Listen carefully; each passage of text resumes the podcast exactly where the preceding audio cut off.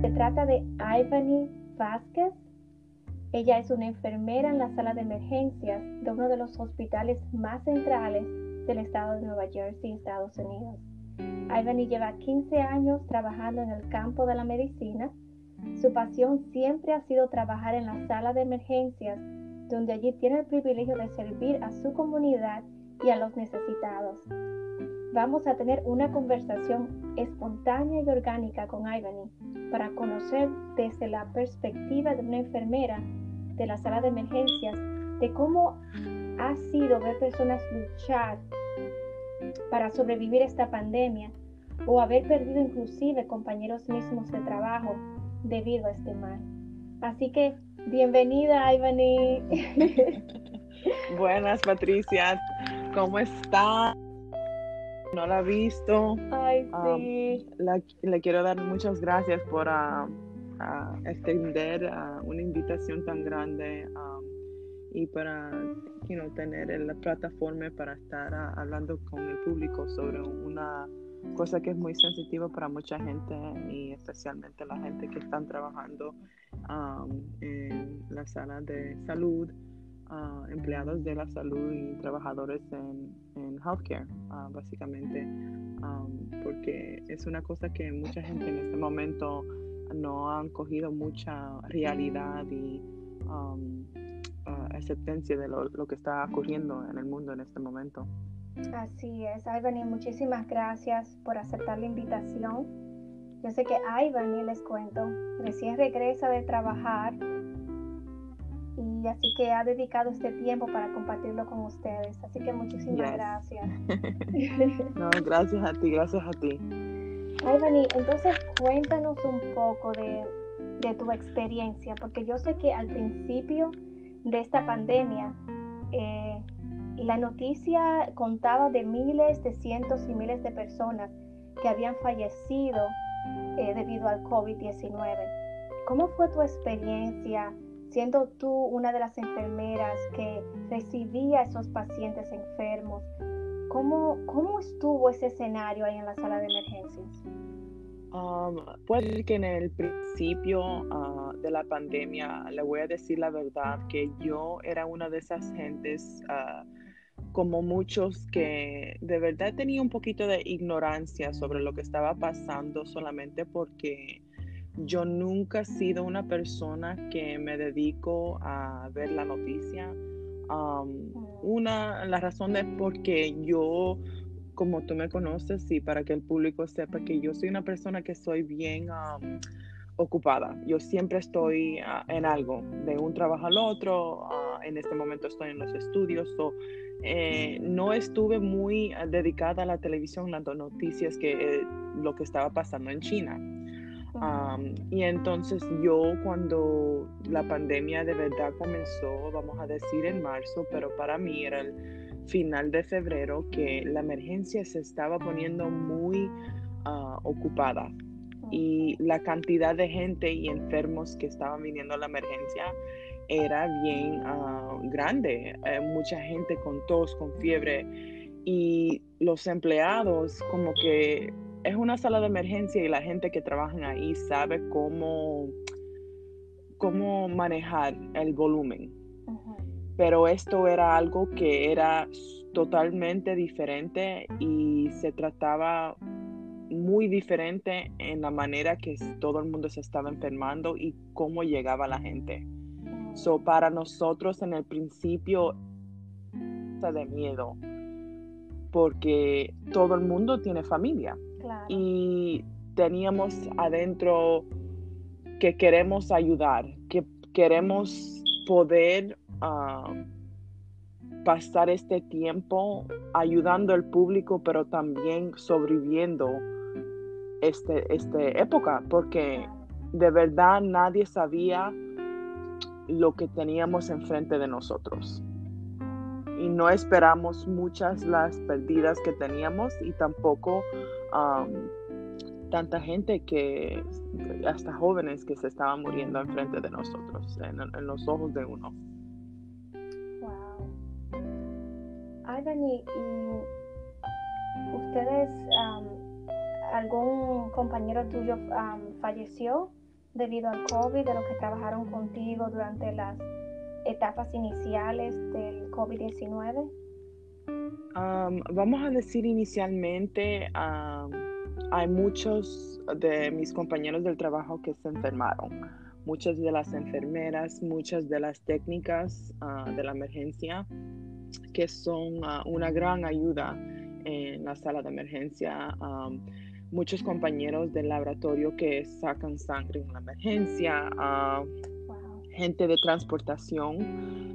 inicialmente sí, el primero que falleció fue un, un, señor de transportación que el trabajo de él era salir y entrar de la emergencia y otros departamentos um, moviendo los pacientes de una habitación a otra o de un departamento a un estudio. Uh, el señor se dedicó 35 años al hospital um, y se enfermó y sí, uh, lamentablemente él uh, sí falleció y también su esposa porque lo trajo a, su casa, sí.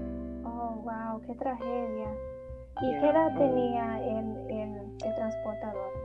Ah, yo quiero decir que él ya estaba en sus sesentas porque él estaba, yo creo, ya planificando este año a retirarse. So, él nunca llegó a retirarse. a uno de los guardias de, security um, en el departamento de seguridad en la, emergencia también falleció, que era una, un gran amor a todo, todos los que los conocía. Él era un gran uh, ser humano, siempre sonriaba, siempre uh, le prestaba a cualquier persona, aunque no lo conocía, la camisa de su espalda si lo necesitaba. Él, era, él uh, se llamaba Ángel, era un gran amigo mío y era una gran pérdida para toditos que lo conocía porque era tan rápido um, de un día al otro um, se sentía mal y en tres días uh, no sabíamos de él y la familia contactaba al hospital a decirnos que él se murió solito en su casa. Wow, qué tragedia. Ya, una gran, gran pérdida para nosotros. Wow, Ivani, y cuando en el medio de tantas pérdidas, ¿qué cruzó por tu mente? ¿Qué pensaste? yo quería decir que yo no de verdad sabía cómo yo iba a sobrevivir todo esto. en este momento para muchos y especialmente para mí, tenía mucha fe en Dios y que todo estaba en las manos de Dios todos los días que yo venía a mi casa, aparte de estar pendiente en mi salud y cuidarme, es difícil estar atenta a esas cosas cuando hay tantas cosas corriendo por tu mente. Ah, durmiendo y descansando es una cosa que es muy grande en, en esta carrera porque hay que tener descanso mental para poder ayudar a otros y para tener ese enfoque para poder ayudar y trabajar. Um, pero yo de verdad tenía mucha fe que, de, que lo que iba a pasar era todo en las manos de Dios. Y tratar de hacer lo más que yo podía hacer. Con lo que yo tenía enfrente de mí y ayudar a los amigos que podía ayudar y tratar de hacer lo mejor que yo podía hacer en lo que en lo que estábamos porque era una locura que nadie estaba preparado. Y aunque nosotros tratamos hacer lo mejor que se podía hacer um, no nadie tenía control de lo que estaba pasando. Nadie y algunos de los trabajadores de ahí de la sala de emergencia em, pues decidieron em, pues dejar la posición, desocuparla y abandonarlo y simplemente eh, irse. ¿Sucedió eso ahí en la sala de emergencia donde trabajas? Sí, um, hay mucha gente que perdimos en, esta época. Um, muchos que decidieron ah, retirarse y muchos que de verdad decidieron que su bien era más importante que un trabajo. Um, afortunadamente, mucha gente que se retiraron o que se fueron era una pérdida porque de verdad los que se fueron era no era una cosa que uno le puede decir you know estoy brava contigo por ir o abandonar tu posición porque no todo el mundo estaba you know cómo explicarle no no todo el mundo podía no sé cómo escribir, como eh, yo puedo coger una cosa que sea fuerte, pero otra gente que no son tan fuertes mentalmente lo pueden digestir. Ya. La capacidad de resistir. Sí, era diferente. Son los que siguieron, los que se fueron no era porque era por abandonar, simplemente era porque era lo que ellos necesitaban hacer por su, por su bien. Y no todo físicamente, es, no todo es físicamente, mucha era ah, la, capacidad mental y, muchos estaban estresados y saber lo bien mental es tan importante como lo físico. Y perdíamos, perdimos muchos pero hay muchos que no se enfermaron y aunque se, se, fueron, todavía están saludables y vivos. Afortunadamente no están trabajando con nosotros, pero están vivos y, y bien. Gracias a Dios. Gracias a Dios. Ivan, ¿y, y, cómo respondió el hospital con, con ustedes, con las personas que estaban ahí, con los héroes eh, en esta pandemia, con los, como dicen, los, los first responders? Eh, ¿Cómo crees que hubo apoyo eh, y, valorado su trabajo en medio de todo esto? ¿Cómo, cómo respondió? ¿Cómo, ¿Cuál es tu punto de vista? esa es una buena pregunta porque fíjate que yo creo que mucha gente esperaba más. Ah, pero como yo te digo que nadie estaba esperando lo que pasó. y como el CDC y todas estas um, gran cooperaciones que hacen las reglas y um, todas las reglas que necesita coger para prevenir uh, más enfermedades y cosas que se tienen que hacer para no uh, estar enfermo y básicamente guidelines que ellos hacen y están implicando para los hospitales, ni ellos se podían confiar porque era una cosa que no se esperaba. Este era de verdad algo como el Spanish flu. Um, y una gran cosa que va a estar, sí, uh, se, se, va, en años e, en frente de nosotros van a estar leyendo de lo que pasó en este tiempo, en esta época y cómo la gente respondía, porque era una cosa que nadie esperaba. Él es el, la institución a donde nosotros estábamos trabajando inicialmente y todos los días cambiaba y muchos no estaban a, acuerdo de lo que estaban implicando, estaban tratando de enforzar y era una cosa que nadie lo entendía, pero yo creo que la institución trató de hacer lo mejor que ellos podían hacer lo que con lo que ellos estaban informados, o sea, lo que nosotros estábamos viendo en la televisión no era lo que ellos estaban diciéndole a los hospitales y el Estado. Um, y ellos tenían que dar las reglas y cosas que tenían que hacer con lo que el Estado le estaba diciendo al hospital pero sí le voy a decir que la gente entre la sala de emergencia, toditos trataron de coger ah, las precauciones y tratar de cubrirlos y trabajar juntos como una unidad.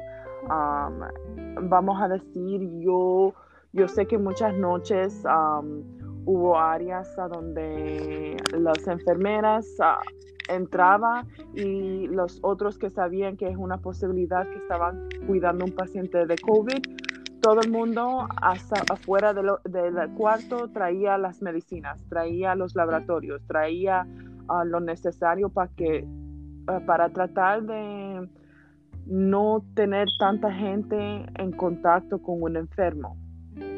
Y de verdad esa, esa palabra héroes es una gran cosa para los que estaban trabajando en la sala de emergencia, porque aunque uno se está dando um, el, exposure, vamos a decir, I'm not really sure how to say that in Spanish. Estar, eh, eh, estar expuesto.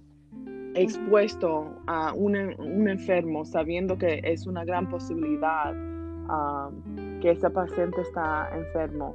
Uno se está poniendo en esa situación no solo porque es su trabajo, su carrera, su pasión, pero para tratar de ayudar a esa persona en lo más que pueda.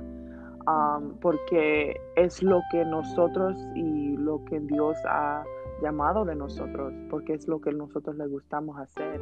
Um, y todo el mundo trató de trabajar uh, juntos.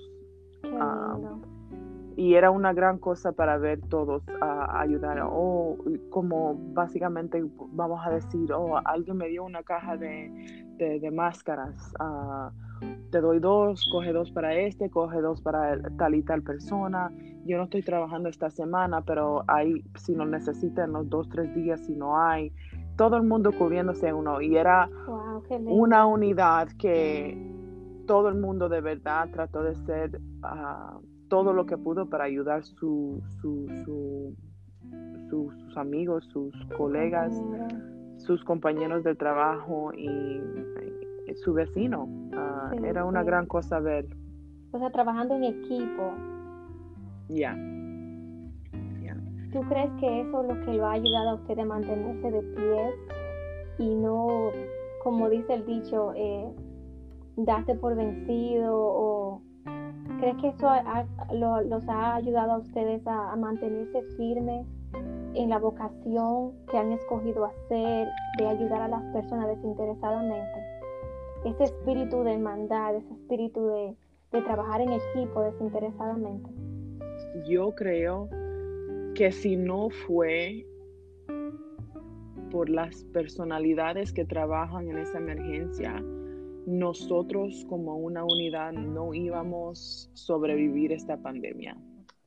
Y yo de verdad es una es un milagro que ah, la gente que trabajan ahí uh, podían, podrían trabajar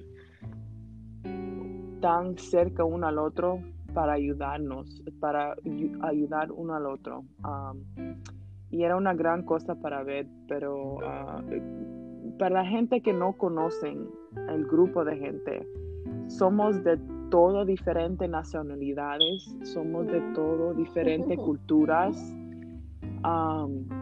filipino, uh, brasileño, dominicanos, uh, son salvadoranos, ecuatorianos, peruanos, americanos de todo diferentes culturas y todo diferentes lenguajes. Pero en esta pandemia era, éramos familia. Aunque nosotros siempre trabajamos así en esa sala de emergencia, éramos familia para, para esta era. Y siempre, siempre tenía esa, esa emergencia, siempre tenía esa unidad pero después de esta pandemia, de verdad, um, nos puso más cerca uno al otro, a, apreciar más la vida y también apreciar los que están trabajando ahí. Claro. Si les cuento que eh, es mi ex compañera, porque yo trabajé ahí por cinco años y sí, ese espíritu de hermandad, este lugar es, es, como te hace sentir familia, no es como colega, es, es más íntimo, es como familiar. Celebramos los cumpleaños juntos, los baby showers, celebramos las pequeñas cosas, cuando la sala de emergencia se llenaba, se abarrotaba, que no había tiempo de comer. Siempre uno compraba eh, eh, la, comida para todos y se compartía. Es un lugar de gran apoyo, un lugar muy precioso. Eh, yo trabajé en la parte de, psiquiatría, de salud mental, y pues Alban y yo nos conocemos ya durante todo ese tiempo. Y de verdad que sí, es un lugar muy maravilloso y me alegra tanto de que, de que a través de todo esto, eh, siempre hay algo bueno que Dios permite, siempre hay algo bueno que surge de los momentos difíciles. Y pues los lazos se han, se han, ah, se han hecho más fuertes. Ahora se aprecian más, más que antes. Eh, y se aprecia la vida más que nunca, ¿verdad que sí? Eso sí es verdad, sí. Hay mucha verdad en eso. Perdón, mira, tengo otra pregunta, Ivani. Y es que em, cuando estábamos, yo tengo, tuve la oportunidad de estar pendiente de las noticias. Y tú crees que las noticias que, em, bueno, perdón, porque me recordaste que dijiste que no, no tenía la oportunidad de ver, de ver las noticias, pero no sé si, si pudiste ya, cuando ya estaban ya en con el COVID, ya que cuando subió el cierre de las escuelas, que ocurrió en marzo 13 aquí en Estados Unidos, si pudiste, tuviste la oportunidad de ver las noticias, porque todo lo que se escuchaba alrededor eran miles y miles de personas, inclusive vi hasta doctores de Europa llorar, ser entrevistados llorando eh, de la crisis, de, de, las manos, de, lo, de su impotencia en, poder salvar las vidas, en la escasez de recursos de, equipos médicos para poder asistir a esos pacientes. Eh, ¿Fue algo así la realidad de, usted en la sala de emergencias del hospital donde, donde trabajas? ¿Fue algo parecido así o fue más grave o menos leve? Um, le voy a decir que de verdad yo no, no, como yo le dije antes, que yo no no soy muy, muy a la noticia, solo porque siento que muchas veces lo, la noticia nunca es noticia que son alegres. Si no son malas noticias. Son malas noticias, eso es lo que es, y eso es lo que uno reporta para poner el público más tenso y para tener más una audiencia, De, del público, sí. Um, pero yo sé mucha de la, la, noticia porque de mis amigas, muchas de mis amigas siempre me estaban um, y, le pido gracias a todos los que me mandaron mensajes, me llamaron, me dejaron um, voicemails en el teléfono, uh, preocupada por mí, eh, preocupada por mi familia, mi salud, pero ese tiempo era una, era una gran verdad de lo que uno estaba viendo en la noticia. la gente que entraba a la emergencia era como ver un pescado fuera del mar ahogándose. Mm. Cuando tú ves a un pescado ahogándose fuera del mar, eso lo que era para nosotros ver una persona entrando en la emergencia en una camilla con los, personales de emergencia. Eh, todos los EMTs que vinieron con los pacientes era, era algo que nadie se esperaba. Alguien, eh, y para mí, como enfermera, vamos a decir bien temprano en mi carrera, porque solo ha sido esto casi cinco años, um, era algo que no esperaba ver tan temprano en mi carrera y mm. nunca esperaba ver una cosa así, porque verme, ver emergencias yo lo he visto, ver gente que necesitaba mi ayuda inmediatamente lo he visto, gente que ha tenido una emergencia que si que días después pensaba en ellos y pensaba en la situación, dice, you yo pensaba, wow, si yo no actué más rápido no hice tal y tal cosa más rápido, esa persona no hubiera estado aquí. Pero ver lo que yo vi en esta pandemia era algo que no, que siempre voy a cargar en mí, siempre voy a tener en mí, siempre voy a, a, poder reflejar en mi vida. Que gracias a Dios yo podía hablar de esto hoy y expresar a otra gente la realidad de lo que yo tuve en esa emergencia con muchos pacientes y, amigos de otras personas, familiares de amigos, porque eso era una realidad. Muchos, mucha gente, en, porque tú sabes que en la emergencia en muchos hospitales pararon familiares para entrar y muchos amigos me llamaban, oye, mi, mi, mi tía está en el hospital, ¿crees que la puedes ir a visitar?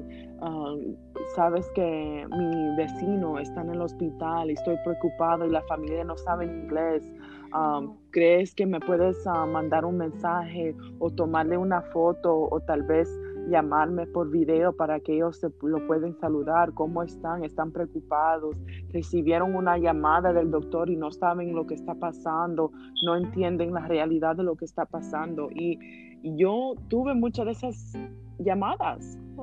Y pensando en eso, eh, es algo que como que te da una presión en la garganta porque sabes que puede ser la última vez que una persona se puede despedir y tiene que ser por el teléfono. Yo tenía que estar en cuartos con familiares cantando a su familia porque saben que va a ser la última vez que le pueden cantar, que, que van a tener esa llamada. Y esas son cosas que yo, yo era mi realidad por casi cuatro meses intensos. Ay, um, voy a tocar un poco lo personal y espero no, eh, no sonar muy eh, como cruzando mucho eh, los boundaries, como las cruzando tu Ah, pero tú consideras que, o personas que llegaste a conocer, sin mencionar nombres, que debido a esto, porque esto suena traumático en sí, esto suena como fácilmente que puede causar un, un PTSD, un trauma. Eh, ¿Consideras tú que, que todo eso que has vivido, que estás viviendo, ha conllevado a deteriorar tu salud mental? Eh, al tener la necesidad de, ver a un consejero eh, para, para poder recibir esa terapia o de hablar, de, de ser escuchada, de a veces quizás a lo mejor te ha quitado el sueño, como tú dijiste anteriormente, para poder ejercer la profesión de, de enfermería y poder mantenerte de pie, tú necesitas cuidarte a ti mismo, tú necesitas tener ese descanso no solamente físico, sino también mental y emocional. ¿Crees que el COVID-19, trabajar cara a cara frente a este mal, ver tantas pérdidas, em, eh, tantas cosas que han pasado, ¿crees que, ¿crees que esto ha conllevado al deterioro de la salud mental hasta de los mismos eh, trabajadores en la medicina? Ah, esa es una gran pregunta porque y gracias por um, preguntar. Um, porque es una es una realidad y es algo muy importante para para que el público lo sepa que um, esta, este trabajo es algo que eh, no sé cómo explicarlo pero se llama selfless en inglés. Desinteresado. Sí, es un es un trabajo que es muy diferentado, ah, pero te voy a decir que ah, este tiempo para mí ha sido una un tiempo que en el, en el pasar pasar año para mí también es ah, algo bien espiritual que yo he estado tratando de trabajar solita para, para mí propio tener fe, tener ah, más interés en mi salud y más interés en el bien, ah, estar siempre pensando en tratar de mejorarme no solo en lo físico, pero para también tener el mental con la misma importancia. Y fue en un tiempo bien ah, difícil que en tratar de hacer estas metas con, mi propio mental y ver todo el cambio que yo vi, porque muchos de mis compañeros que tú sabes cuando conoces a una persona y wow, esa persona es muy, es muy fuerte. Y yo creo que mucha gente cuando me conocen ah, me describen así. Wow, Ivan es una persona bien fuerte, ¿verdad? Pero tú puedes conocer a una persona por ah, afuera y no sabes lo que ellos están batallando dentro. Así es. Y hay muchos ah, colegas que yo vi en esa manera, wow, esa persona es siempre tan fuerte. Yo quiero ser como esa persona, yo quiero tener esos mismos... La comandante, la comandante. Sí, por ejemplo, la comandante, una persona tan fuerte. Y ella hasta el final es una persona que siempre ha sido así, pero hay mucha gente que yo vi en ese tiempo totalmente como, no sé cómo... Ya. Mm. Absolutamente. Y no esperaba eso de esas personas. Y es una cosa que no se esperaba porque, como yo te digo, es una cosa que nadie sabía cómo lo iban a coger. Y hasta ahora hay gente que yo sé que se fueron del hospital, eh, que trabajaban con nosotros, que todavía están tratando de combater todo la trauma que ellos pasaron, porque era una cosa que de verdad cambiaron su mundo. Y para mí, gracias a Dios, era una cosa que me ayudó y de verdad me, me enseñó que la vida y que la amistad, el amor, todo es todo se puede cambiar de un día al otro. Y hay que tener más amor en, este mundo y siempre pensar que mañana no, está prometido y tenemos que tener más amor eh, entre los vecinos, saludar más y sonreír más y reír más y tratar de, ser lo mejor que se puede hacer con el poco tiempo que tenemos en este mundo. Así es. Agani, um, antes de concluir, me gustaría hacerte un par de preguntas más y quiero um, decirle a la audiencia que no dejemos de orar eh, por los héroes de nuestro tiempo, por aquellas personas que mientras nosotros eh, estamos aquí en casa, me incluyo, yo soy una de esas personas que está en la casa, eh, no dejemos de pensar en esas personas que ahora mismo trabajan día y noche que no tuvieron ese privilegio de quedarse en casa cuando esta pandemia estuvo en la fase tan crítica que pasamos en esta primavera pasada. Eh, siempre mantengámoslos presentes, mantengámoslos en oración. Por eso que quise invitarte a Evany porque eh, para que para crear conciencia y que porque es muy diferente escucharlo eh, de las noticias que de, un, de una persona que lo ha visto cara a cara, que está luchando con esto cara a cara. Y mantengámonos en oración y, y hacer esos actos de esos actos que son, como dicen en inglés, kindness, que esos, esos actos como de, de amabilidad, que hacen que la vida sea más significativa y y que le dé más valor, de que ellos sepan que su trabajo se aprecia y se valora. Ivani, para concluir, me gustaría preguntarte, ¿por qué, ¿por qué enfermera? ¿Por qué escogiste ser una enfermera? Si a pesar de todo lo que has visto y lo que estás enfrentando, le sugirieras a, la generación que se está levantando ahora que escojan esta carrera, aquellos que, tienen ese amor, esa, ese deseo de ser enfermero. Eh, si le todavía, aún así, de todo lo que has visto, todavía les recomendarías que siguieran su pasión y su sueño de ser enfermeros. Y yo sé que es una pregunta un poquito eh, like tricky, right? no, estoy, estoy sonriendo cuando me, me, haces esa pregunta porque de verdad um, estoy sonriendo porque yo siempre he pensado ser sirviente de la comunidad. Mm. A mí, yo no sé si es por la, la cultura o como yo me crecí, porque yo tengo dos ah, hermanos, una, una hermana que es menor de edad, eh, tiene 20, apenas 21 años y mi hermano que tiene solamente 25. Ah, y yo soy, ya. la mayor.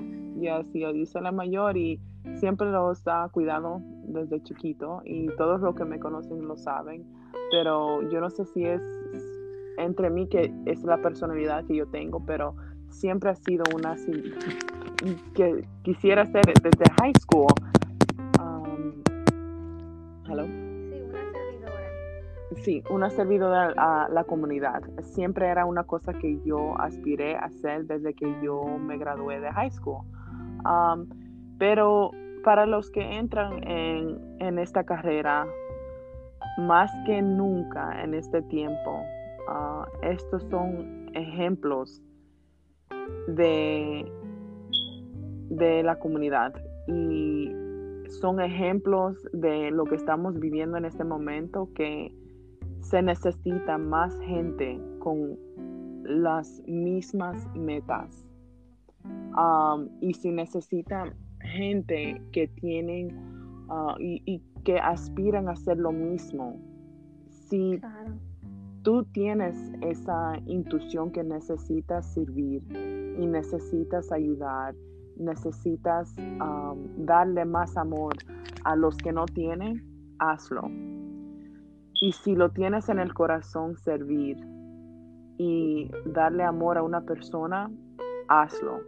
Porque hay tanta gente en el mundo que necesitan y no tienen y si tú tienes ese regalo, um, ¿por qué no darlo y compartirlo con el mundo? es. una cosa muy bonita um, poder servir y poder ayudar. Y es un regalo que no tiene precio, no tiene, no tiene precio y es algo que te hace sentir bueno, no, solamente en el corazón, pero lo puedes compartir con, la gente alrededor que lo ven. Y que también lo van a tratar de, de, hacer también. De imitarlo. Sí, de imitarlo, sí. Ah, yo creo que para los que están entrando, hasta, hasta la gente que están entrenando en este momento en la emergencia, se los siempre estoy compartiendo con ellos también que aunque tú tengas el peor día o aunque tú sientes al final de, de tus 12 horas de trabajar que no hiciste lo mejor que podías hacer, piensa en la gente que ayudaste, piensa en los corazones que tocaste, piensas en la diferencia que hiciste. y eso es lo que te deja descansar, eso es lo que te deja levantar el próximo día que lo puedes hacer, lo puedes hacer y estás haciendo un gran cambio en el mundo. Ya. Wow, qué lindo, Ivan, y me encantó compartir contigo. Y así es Ivani. Ivani es un gran ser humano. Yo tuve el privilegio de trabajar con ella cinco años. Y sí, ella se disfrazó muy bien, parecía muy dura. Pero al, al compartir con ella esos, esos años, descubrí a una mujer tan dulce, una mujer que da todo desinteresadamente. Si es por ella, da todo lo que tiene y se queda sin nada, contar de ser la diferencia y ayudar a las personas. Ivan, de verdad que el mundo necesita más personas como tú. Y muchísimas gracias de todo corazón por estar aquí. Si a ustedes les interesa dejarle un mensajito a Ivani de apoyo, no sé, de, de motivarla más a seguir en lo que hace, y no solamente a ella, sino a todos los enfermeros alrededor del mundo, por favor dejen los mensajitos aquí. Me pueden, pueden bajar la aplicación de Anchor de Spotify, Apple Podcast, Google Podcast, Overcast, uh, Pocket Cast y Radio Public. Lo pueden bajar y así inscribirse y así mismo dejar mensaje de cómo, de cómo este mensaje, este episodio que tuvimos, esta conversación orgánica que tuvimos Ivan y yo, pues le tocó. Y así me pueden dejarle un mensajito a ella de motivación. Así que nos vemos el jueves que viene. Bendiciones y feliz día. Gracias, Ivany. Gracias a ti, Patricia, por tenerme y gracias para el público para coger un poco de tiempo de su día para oír muchos mensajes importantes. Así es. Adiós. Adiós.